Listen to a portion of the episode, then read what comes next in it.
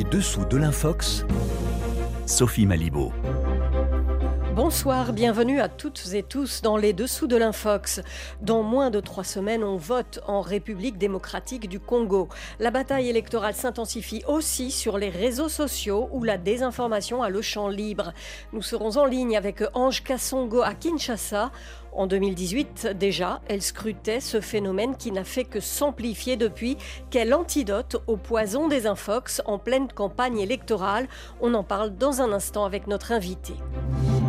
Derrière la désinformation, il y a l'humain, l'intention malveillante et manipulatrice, et il y a les machines avec un recours à l'intelligence artificielle en constante amélioration. Ce sera le sujet de la chronique de Grégory Genevrier qui nous emmène en Inde cette semaine. Et puis, avec Kaufi Sui de l'AFP Factuel à Abidjan, on revient sur une infox qui ne cesse d'être recyclée. Elle vise à présent l'armée malienne par opportunisme, mais cela fait un moment qu'elle tourne sur les réseaux avec un certain succès. Mais tout de suite, on retrouve notre invité en RDC.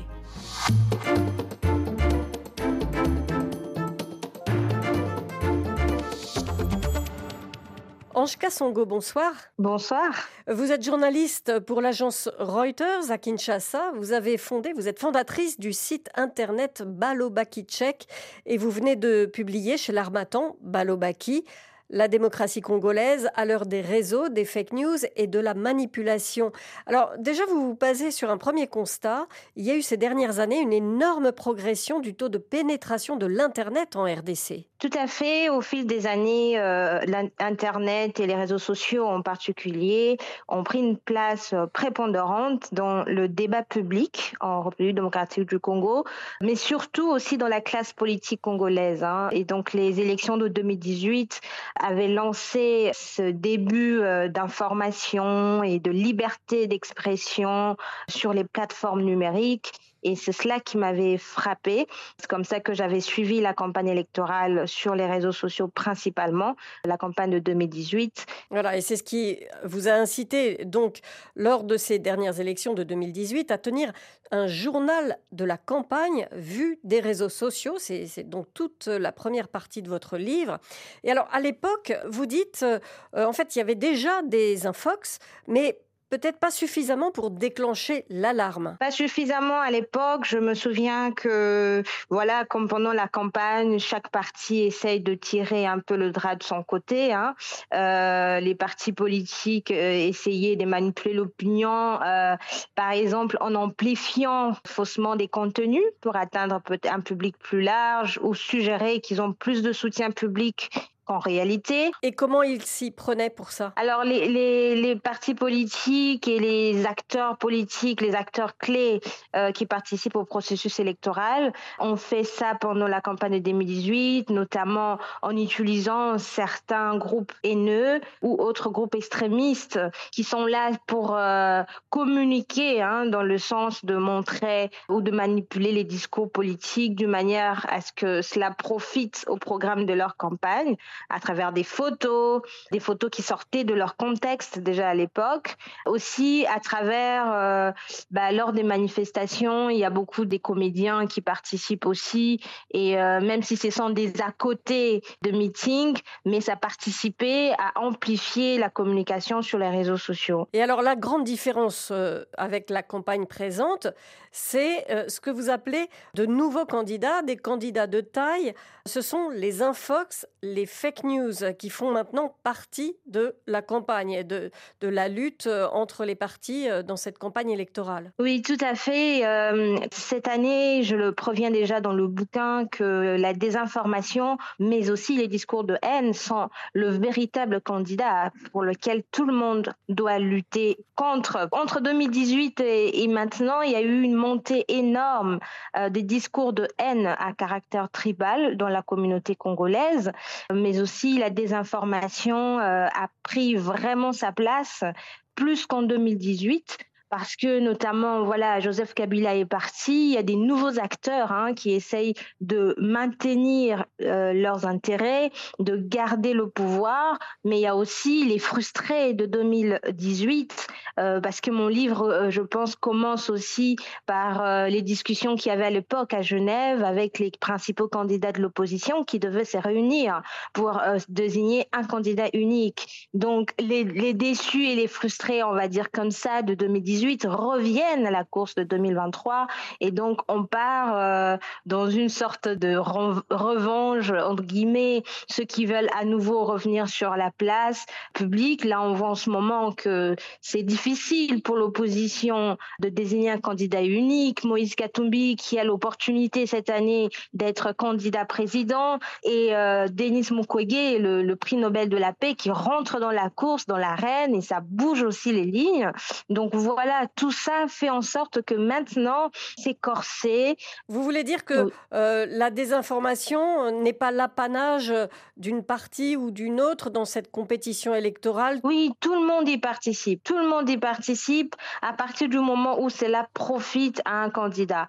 Euh, j'ai commencé à suivre les différents profils de principaux candidats à la présidentielle il communique sans pousser les gens vers les discours de haine, mais l'entourage des différents candidats sont aussi des acteurs très intéressants à suivre parce que eux, ils se permettent de diffuser certaines informations que les candidats ne peuvent pas diffuser.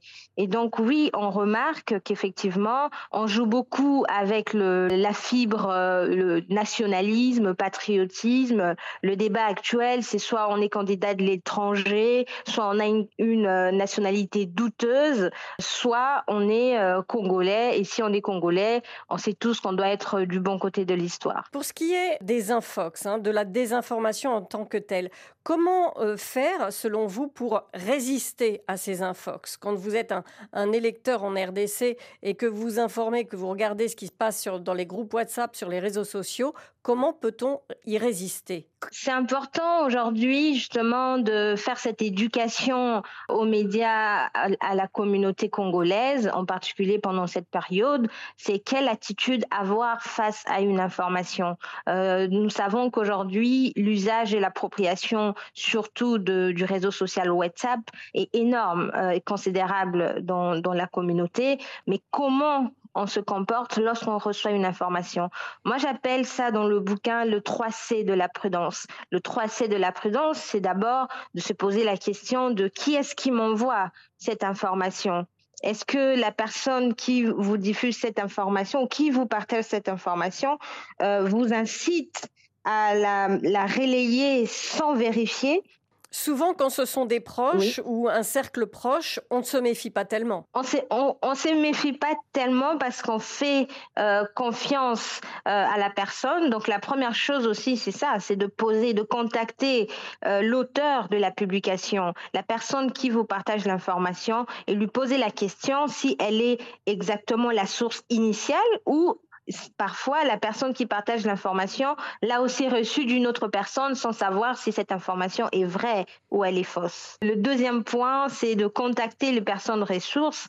Les personnes ressources, ce sont des sources euh, fiables. Les sources fiables, ce sont également les, les, médias. Les, on connaît des médias fiables aujourd'hui en RDC. On peut se, se, se référer à ce média-là pour savoir est-ce qu'ils en ont parlé. Euh, il y a des médias, des radios communautaires qui, qui euh, partagent leur numéro de téléphone afin de permettre à la communauté de, euh, de s'informer au mieux et d'avoir une information de qualité.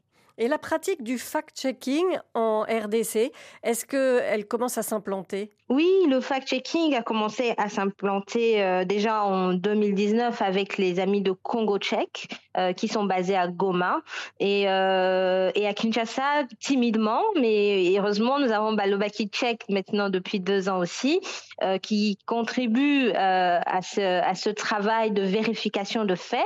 il y a aussi une autre initiative qui s'appelle ELESA RDC. voilà, c'est des initiatives des jeunes qui font non seulement la sensibilisation dans la communauté, mais aussi la vérification de faits en produisant des, fact-checking euh, sur différents sites d'information. Et ce qui est aussi intéressant, c'est que différentes organisations aujourd'hui nous aident à pouvoir travailler avec des radios communautaires parce que euh, à travers les radios communautaires, nous pouvons diffuser cette information de qualité dans les quatre langues nationales en RDC pour toucher un public plus large. Mais ce que vous dites dans votre livre, c'est que euh, le fact-checking aussi a ses limites et elle ressemble souvent d'ailleurs aux difficultés que les journalistes rencontrent euh, dans leur ensemble, difficultés d'accès euh, aux informations, aux données, aux, sources. Exactement. La plus grande euh, limite de fact-checking dans un pays comme la RDC, c'est l'accès aux sources parce que le fact-checking se base sur l'information publique et on n'est pas encore arrivé à ce stade-là en RDC sur l'accès à l'information publique. Donc il faut courir derrière les sources d'information, encore que le fact-checking se veut de, de citer les sources parce que on part euh, d'une relation euh, de crise entre la communauté, euh, crise de confiance hein, entre la communauté et les journalistes. Donc pour rassurer les lecteurs, pour rassurer les auditeurs, il faut arriver à donner une information en citant la source. Or ça, c'est vraiment un problème euh, encore au, Congo, euh, de la même manière que les, journalistes qui font du journalisme traditionnel, pas du fact-checking, rencontrent aussi ces problèmes euh, aujourd'hui. Il y a notre ami Stanis Moujakera qui est encore à, à Makala, dans la prison centrale de Makala, parce que les autorités, en tout cas certaines autorités, souhaitent à ce qu'il puisse citer une source qui, euh, qui aurait donné des informations euh, citées dans un rapport attribué à, à au service de renseignement. Bien, mais écoutez, merci beaucoup euh, Ange Kassongo. Je rappelle le titre de votre livre Balobaki. Ça signifie ils ont affirmé. Et donc le sous-titre, la démocratie congolaise à l'heure des réseaux sociaux, des fake news et de la manipulation aux éditions de l'Armatan. Merci beaucoup Ange Kassongo.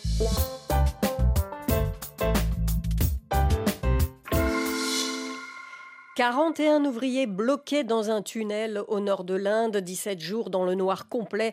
Leur sauvetage mardi a fait la une de l'actu. Une partie de l'ouvrage qu'ils creusaient dans l'Himalaya s'était effondrée. Bonsoir Grégory Genevrier. Bonsoir Sophie. L'histoire se termine bien et elle a suscité énormément de réactions sur les réseaux sociaux et dans les médias. Des réactions parfois accompagnées d'images sorties de leur contexte ou même générées par l'intelligence artificielle, Grégory. Oui, alors que l'Inde avait les yeux rivés sur cette catastrophe, une photo est rapidement devenue virale sur les réseaux sociaux en Inde et ailleurs dans le monde, celle d'un vieil homme, casque et lampe de mineur sur la tête. Il semble être assis dans une cavité, son visage et son corps sont marqués par le travail. Ceux qui partagent ce cliché l'affirment, cet homme serait l'un des ouvriers indiens coincés dans le tunnel. Alors cette image a-t-elle un lien avec cet événement en Inde? Non, cette photo a été publiée sur Facebook dès le mois de mai 2019. On le sait grâce à une recherche d'images inversées. Ce que l'on ne sait pas, par contre, c'est d'où elle provient exactement, ni qui est précisément cet homme. Les premiers comptes qui l'ont partagé entre 2019 et 2020 s'expriment en Pashtun, une langue parlée principalement en Afghanistan et au Pakistan. Peu importe si cette photo n'a rien à voir avec l'Inde, certains internautes la diffusent pour émouvoir et faire du clic d'autres pour critiquer la gestion de la catastrophe par le Premier ministre Narendra Modi. Alors au-delà de cette photo sortie de son contexte, on voit aussi circuler, et là ça se complique, euh, des images générées par l'intelligence artificielle. Et cette fois ce sont les secouristes qui sont concernés. Une image prétend les montrer en train de poser tout sourire sous terre avec un drapeau indien. Les hommes portent un casque orange, certains lèvent la main en signe de victoire. Cette photo a fait le tour des réseaux sociaux, mais aussi de la presse indienne. Plusieurs médias l'ont partagé en indiquant en légende, je cite, Les secouristes posent pour des photos après l'évacuation réussie des ouvriers du tunnel.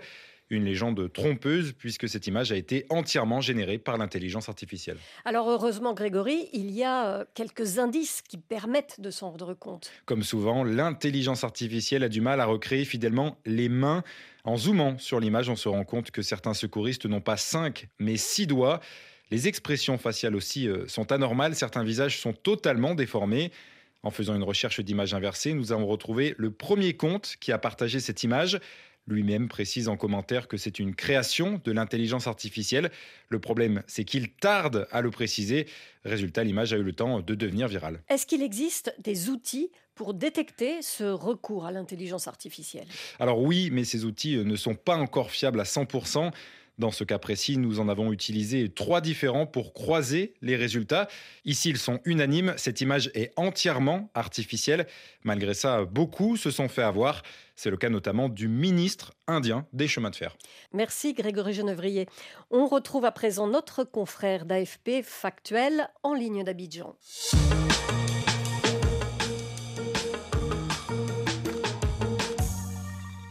La désinformation fait maintenant partie du paysage sur les réseaux sociaux.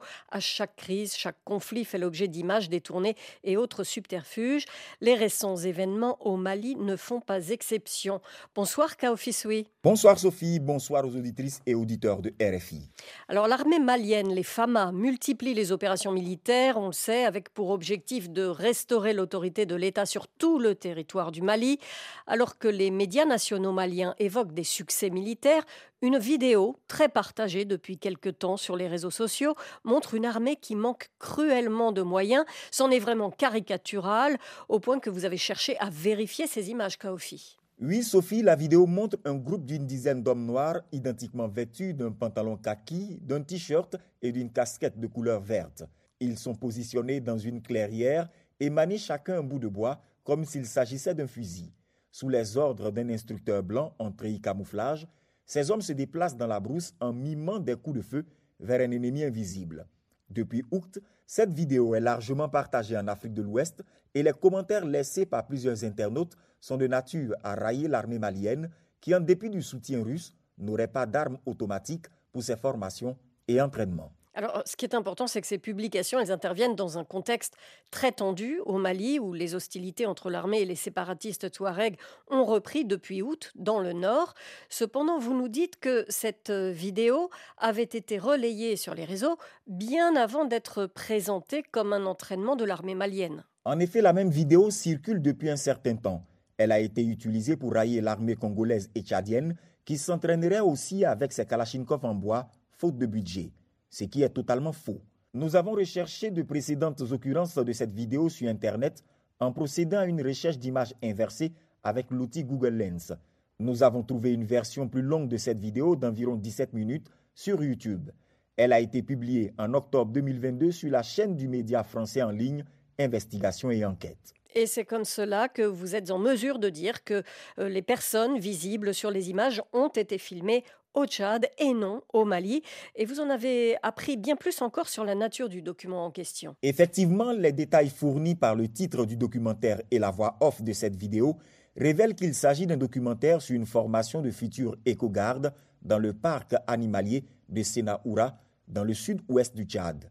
Grâce à une recherche par mots-clés, nous avons pu retrouver l'intégralité du documentaire d'une cinquantaine de minutes. Au fil des scènes, on découvre le danger qui menace la faune d'un parc à Limbé au Cameroun et ensuite des images de la formation de futurs éco-gardes en charge de préserver le parc naturel de Senaoura au Tchad voisin. Kaofi merci pour cet exemple de manipulation à des fins de dénigrement. La cellule de fact-checking de l'AFP déconstruit de nombreuses autres informations sur son site à propos du Mali.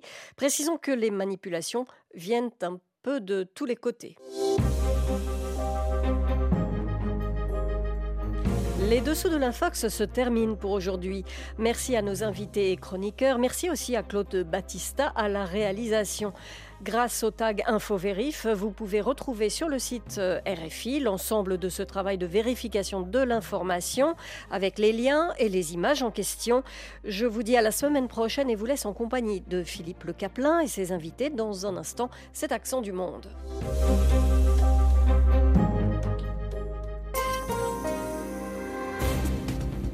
La Seine. Le musée du Louvre. Le Sacré-Cœur. L'Arc de Triomphe. Montmartre. Le marché d'Aligre. Le Marais. La Tour Eiffel. Le musée d'Orsay. Le Pont des Arts. La rue Mouffetard. RFI à Paris sur 89 FM. 89 FM. Pour connaître nos fréquences dans le monde, connectez-vous sur RFI.fr. Connectez-vous sur RFI.fr. RFI, les voix du monde.